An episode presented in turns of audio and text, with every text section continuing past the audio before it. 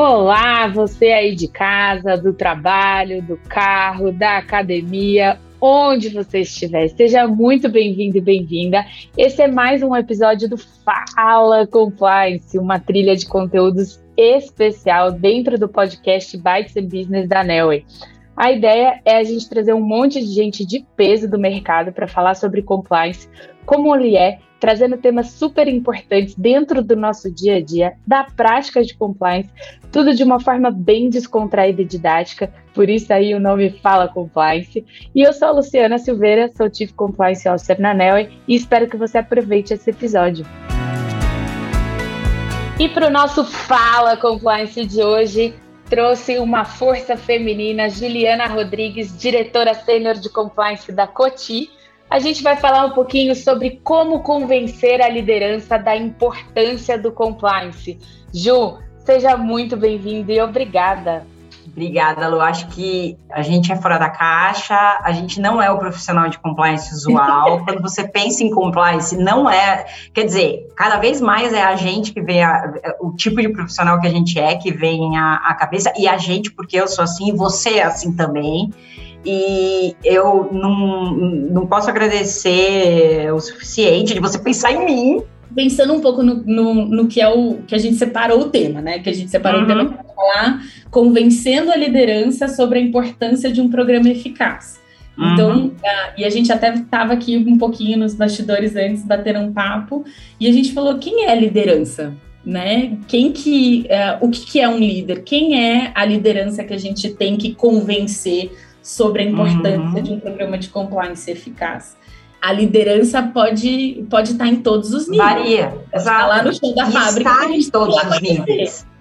E eu acho que eu sempre também reforço isso, porque muito do compliance, e total, se a gente não conhece o negócio, a gente faz, tem pré-julgamentos que você acha que é a regra, ah, não, a regra é essa, e a regra é clara, eu vou aplicar aqui. É, tem coisas que não fazem sentido na prática, no dia a dia, e isso vale para qualquer lugar. É, e quando a gente fala de liderança, para mim, e eu prego isso e falo isso, todo mundo é líder em algum nível. E você sempre está sendo o exemplo de alguém que está abaixo de você e que quer pensar na carreira, num crescimento. Aí eu já tive gente falando assim para mim, é, mas Juliana, eu sou só uma recepcionista. Aí você fala assim, tá bom, você é só uma recepcionista? mas você é a cara da empresa, está sentada ali na recepção. É você que filtra quem entra, quem sai, é você que avalia ligações. Então, é você que pode fazer mais fácil ou mais difícil o dia a dia das pessoas para quem você é, controla a agenda, por exemplo.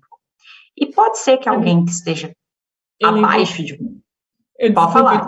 Eu lembrei de uma, uma coisa que a gente deu muita risada aqui dentro uma vez, é. tinha que barrar um, uma doação ou um patrocínio, acho que era. E a pessoa do marketing, é, como o pedido estava vindo do CEO, a pessoa do marketing falou: quem sou claro. eu? Eu do pão para barrar.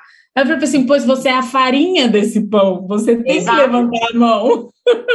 E não tem problema. Eu acho que aí vai muito também das empresas onde a gente trabalha, do clima interno. E eu acho que tanto eu na Coti, pelo é, e você na NEL, eu acho que a gente tem um ambiente de liderança como um todo muito que, nos, que favorece o, a troca, que favorece é. o questionamento. É, eu não é toda empresa que a gente não é toda empresa que é assim. Essa troca grande com a liderança, né? Não é. E eu acho que a gente tem uma troca muito, muito, muito legal é, nas duas empresas, e, e tanto é que você lembra, uma vez a gente fez uma conversa, lembra? Há muito tempo atrás, é, é, num papo que estava todo mundo, e, e, eu gosto de dar exemplo. E aí, sei lá eu por quê, eu usei como exemplo para um assédio sexual apenas o CEO de vocês. Foi e verdade. todo mundo rindo, e eu falava assim, não, porque o, o, o era Cadu, não era? Ela assim, é. assim, a tua assediou sexualmente a Juliana.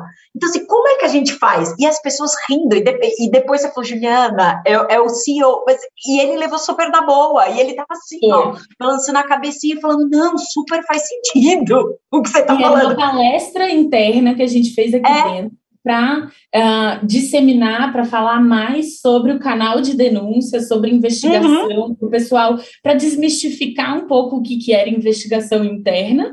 E aí eu chamei a Ju para poder uh, fazer essa palestra aqui interna, para a gente bater esse papo, ela contar um pouco como é que era as investigações internas na Coti, e ela foi dar um exemplo e usou o Cadu, que era a primeira pessoa que apareceu ali na tela. É, e ele estava com, com, com, a câmera ligada. E não, eu comecei a murmurir, ele assim, sim, legal, entendi. Aí eu falei, olha, Cadu, é porque você apareceu aqui, tá? Mas poderia ser qual outro? E todo mundo rindo, aí depois eu fui entender por quê. Mas veja só, de novo, é uma, é um ambiente que favorece a comunicação, é um ambiente onde todos os líderes são acessíveis. Eu ia te perguntar se você já tinha tido alguma experiência de é, não ter esse ambiente tão aberto e tão propício com a liderança e como que você superou esse esse desafio? Se já, só que agora já. que você falou que ainda bem que você passou. Não, eu sempre tive uma liderança como um todo, é, é, e aí quando eu falo liderança, estou falando né, do, do, clima em geral, mas a gente sempre tem é, pushbacks, sempre. E são essas pessoas mais difíceis que, no longo prazo, acabam sendo os nossos melhores é, parceiros. Por quê? Quando você tem que provar para as pessoas, por A mais B, que o compliance tem valor, são essas, essas, esses casos que viram cases de sucesso para o futuro. E normalmente, e eu já tive isso, sim, eu já tive essa resistência em todas as empresas onde eu trabalhei e já tive hoje. É, e hoje eu posso dizer que as maiores resistências que eu tive vieram do time de compras, de, de vendas, né? O time de vendas, o time de. Então, lembrando comercial. que eu. Comercial, lembrando que eu trabalho numa empresa que o core business é colocar produto na rua, é vender, a, vender em qualquer condição. E aí, bem assim, é, é um podcast, então assim, gente, eu estou fazendo as pinhas, tá? E como é que eu convenci esses caras de que sim, é em, é em qualquer condição, mas a gente tem que ter os nossos padrões mínimos. Primeiro, com muito, primeiro explicando para as pessoas, porque por mais incrível que pareça, muitas vezes tem uma alta rotação de pessoas e as pessoas não conhecem a própria regra. Então, quando eu entrei na Cotia, minha função, minha, minha tarefa número um foi explicar para todo mundo qual é a base do código de conduta porque eu não saí aplicar, apesar de eu ter meios para e apesar de eu ter apoio para, eu não saí aplicando medida disciplinar em investigação nem nada disso. A gente foi construindo assim, então, fulano, não pode fazer isso, a nossa política diz tal, a nossa política diz é, é, X, Y, é, e depois que eu tinha né, essa base construída, aí sim, aí foi bem claro para todo mundo, ó, gente, todo mundo já conhece, todo mundo já tem o mínimo, eu já entreguei, vocês já fizeram, eu tenho que comprovar que todo mundo fez treinamento, seja online, seja face-to-face, é, agora, né, a, a, o torniquete aperta um pouco. Aí foi nesse momento que o pessoal, principalmente de vendas, veio dizendo, ah, mas veja bem o meu caso, veja bem o meu caso. O que, que eu fiz? Eu criei, porque Aí, fazendo um grande parênteses, tá? É, é normal do, do ambiente de bens de consumo que você pague é, o que a gente dentro da Equity chama de trade spend, tá? Então, é, é são verbas para os clientes. Basicamente, a gente aplica um desconto ou paga mesmo uma verba para o cliente, tipo uma droga raia, droga São Paulo, é, lojas americanas. Sabe aquele famoso encartezinho que a gente recebe? Hum. É, não sei se vocês sabiam, mas quem paga o encarte são as marcas que estão ali. É claro que a gente faz promoção. Né? É, é, um negócio de marketing. Então, assim, faz parte do pacote de vendas eu ter um pacote de trade spend. A primeira vez que me falaram isso, eu falei: vocês são loucos, vocês estão pagando para o cliente. Isso é kickback, meu Deus, tal. Essa foi a minha primeira reação interna. É, mas eu falei assim: não, deve ser diferente, não é possível, né? Porque eu vim o quê? Do mercado do agro, do soja, onde é, é pão, pão, queijo, queijo, porque eu pago para o cliente, cliente, eu faço para o cliente, entrego e me paga, não tem kickback, não tem trade spend, que isso, que loucura, que absurdo. Só que aí eu falei assim, hum, mas me explica como esse negócio funciona. Aí eles me explicaram que tinha uma política, que é X%, que pode ser desconto, que pode ser um investimento, que a gente, quando tem uma ponta de conta... outras empresas que fazem isso no mercado também. Exato, é uma prática de mercado. Não somos só nós que somos assim diferentões. Ah, nossa, é de mercado. Já houve algum questionamento?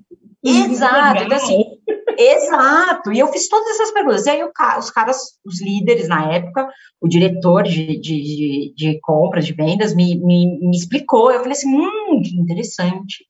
Aí o meu gut feeling me dizia que ali tinha uns esqueletos. Aí o que, que eu comecei a fazer? Fazer umas análises assim, meio loucas e, e, tiradas da minha cabeça de SAP e tal, entender como era o regime de pagamento e tal, e batata, surgiu um problema. E quando surgiram esses problemas, é, como eu já tinha falado muito sobre essas análises pontuais que eu tinha feito, coisas que eu achava que estavam, é, que podiam, não é, não estavam erradas, elas estavam levemente em desacordo com a política, mas que a gente precisava ir para esse caminho ou para o outro, quando surgiu um grande problema, foi muito emblemático, porque quem trouxe para mim, e foi para mim mesmo, porque era eu a responsável de compliance em Latam naquela época, é, um diretor global de vendas com o diretor local de vendas, me trouxeram e falaram assim, Juliana, lembra aquilo que você falou que podia dar errado? Deu. Então, a gente foi pesquisar e deu. Não só deu, como deu três vezes pior do que você tinha é, é, é, previsto. Como é que a gente resolve? Ajuda a gente a resolver? E assim, aí nesse momento, eu por dentro estava assim, né? Mas estava super, estava super comemorando por dentro, mas era um mega problema. E foi super legal isso ter vindo da, das pessoas que antes tentavam mão, é. me dar o passe. Então a gente botou tudo super às claras e resolveu aquele problema. E era um problema grave que demorou alguns meses para ser resolvido, mas eu contei com o apoio de quem eu nem imaginava. E depois desse tipo de problema feito, a gente criou e, e, é óbvio que esse problema era em relação aos investimentos. E a gente criou um comitê de investimento.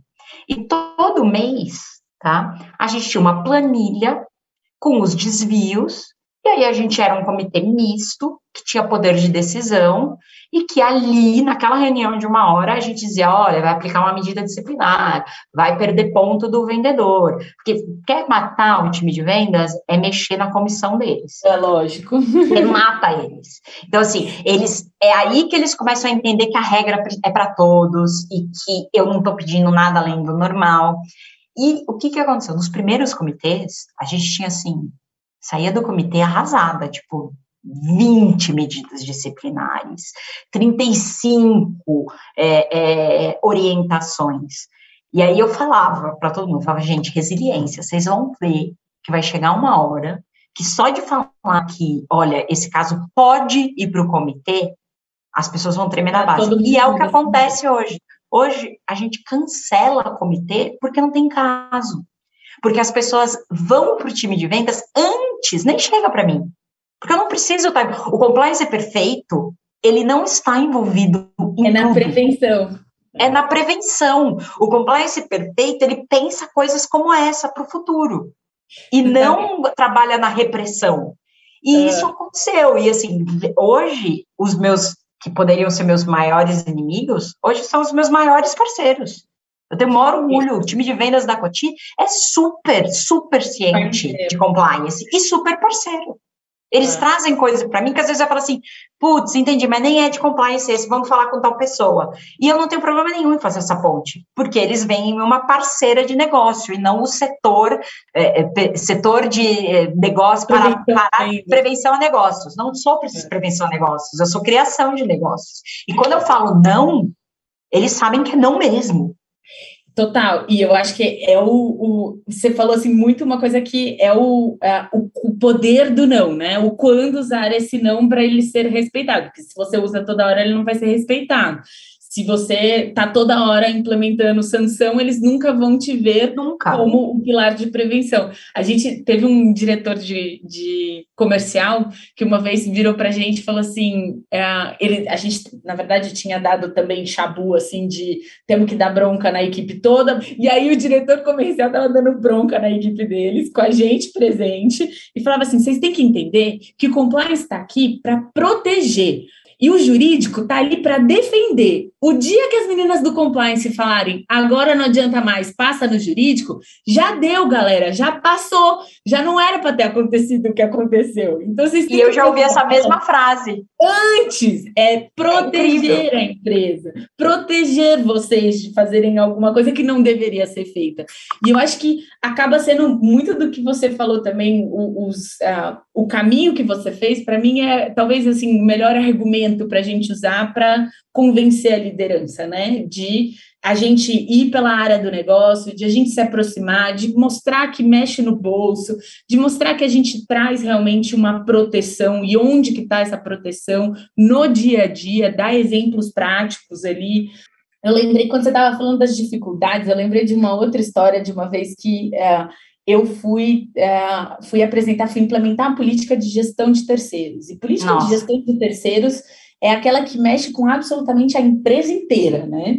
Uhum. E aí uhum. não cometam a falha de implementar uma política de gestão de terceiros sem saber o quanto ela vai mexer com a empresa.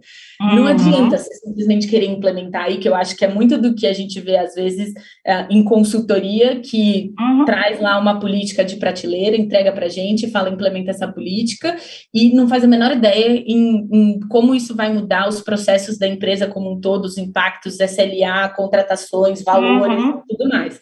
Você não ah. pode travar empresas em prol de uma política perfeita. Exato, de maneira alguma. E compliance está longe de ser a coisa mais importante dentro da empresa, não adianta. Então, o que, que eu fiz? É, a gente ia implementar, e aí eu resolvi fazer antes de implementar rodadas de é, apresentação do que seria implementado. Eu rodei turno, porque era em fábrica, eu rodei turno uhum. na fábrica explicando e fazendo reuniões com a liderança, a, era a média liderança, gerência e diretoria, explicando como é que ia ser a implementação dessa nova regra, como que ia funcionar e etc.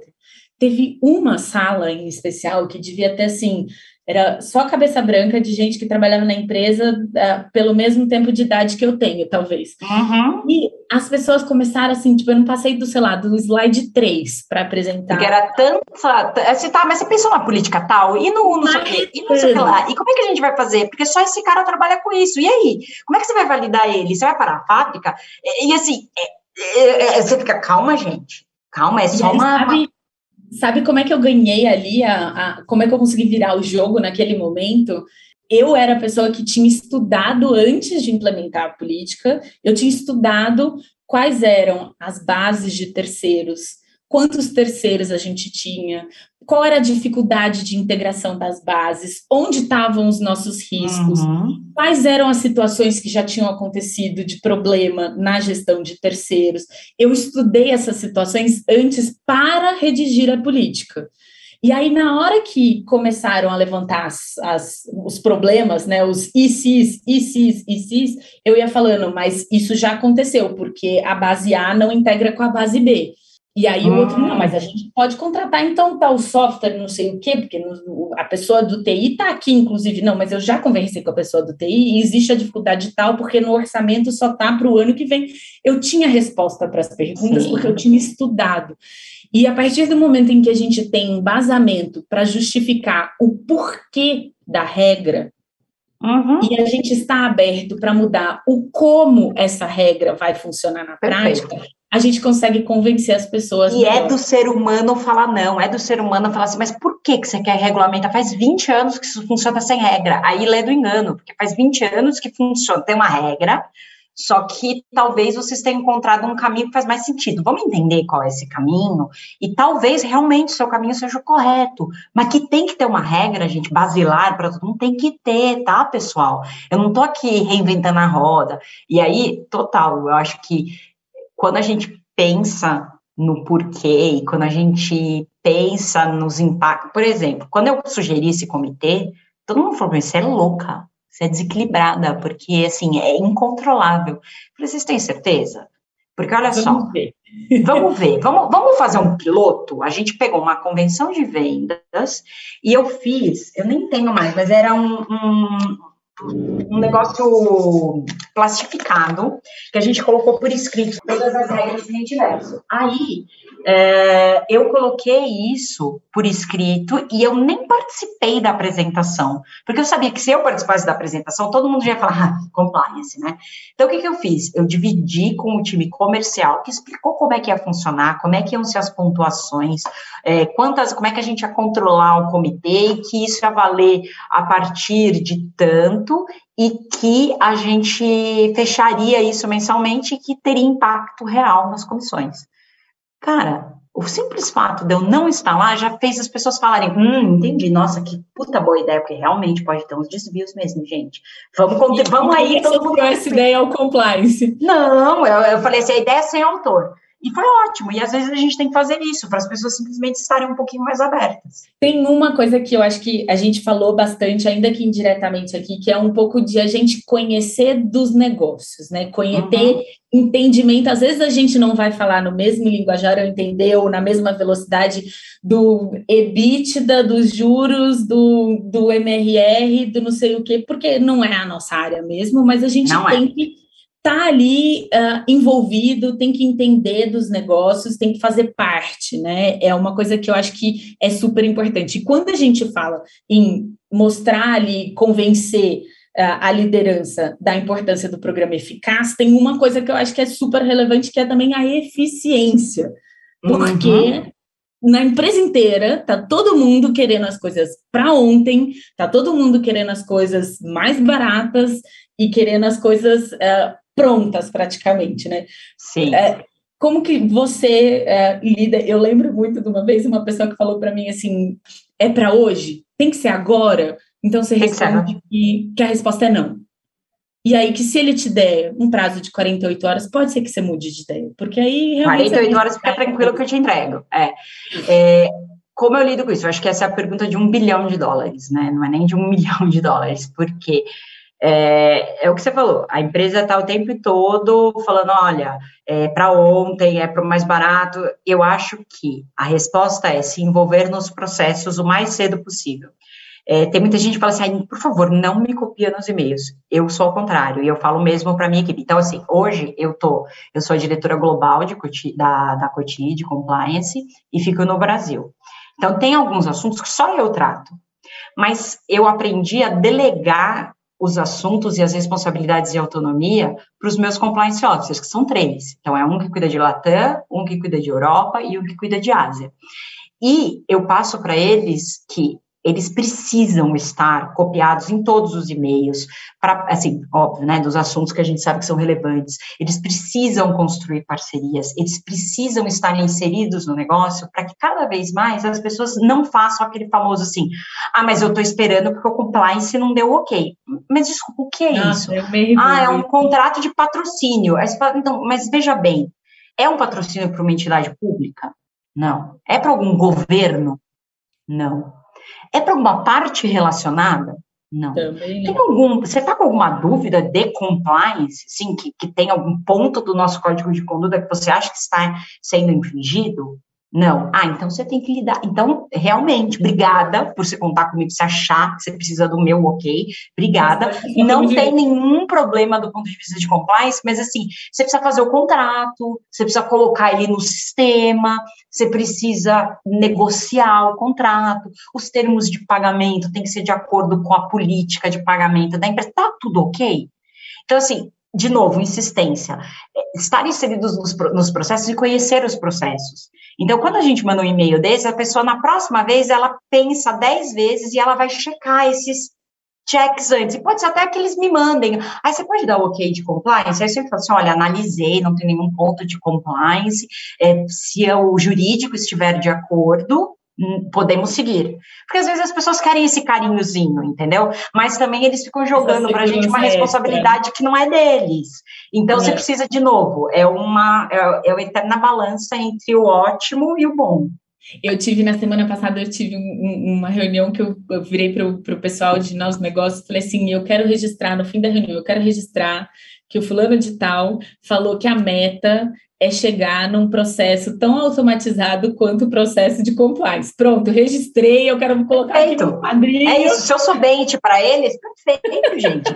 e é isso, é, é, eu recebo esses feedbacks também, mas eu estou trabalhando numa, numa forma de fazer uh, monitoramento prévio com uso de inteligência artificial. Nossa, eu sou brilhante? Não, eu só estou acompanhando o que está acontecendo no mundo e eu estou fazendo isso, e é, é porque eu só vai usar para compliance? Não, vai usar para todas as áreas. Só que eu estou cabeça, encabeçando isso e estou dizendo assim: olha, gente, isso funciona, isso não é um controle sobre o controle, isso é um controle é, preventivo. E isso eu consegui vender. Como? Porque eu sou brilhante? Não, só porque eu mostrei os números certos e os dados certos. É isso aí. Ju, acho que é, empacotando aqui nosso papo, a gente falou sobre a gente ter que falar a linguagem do negócio, sobre é, como a gente consegue mostrar realmente o valor do programa de compliance, seja porque é no bolso, seja porque a gente Sim. consegue engajar, seja porque a gente consegue mover as montanhas, treinamento, explicando, uh, falando bastante, insistindo e repetindo e sendo resiliente. Falamos aqui dos principais argumentos e para mim eu acho que uh, argumentos que a gente usou nas nossas experiências e para mim o melhor de tudo é a gente poder uh, com as nossas experiências aprender e compartilhar com as pessoas para que de repente a gente de alguma forma ajude alguém a resolver problemas parecidos ou ter ideias para resolver outros problemas. Então, Total. Muito obrigada, de verdade. Até mais. Telo, beijo.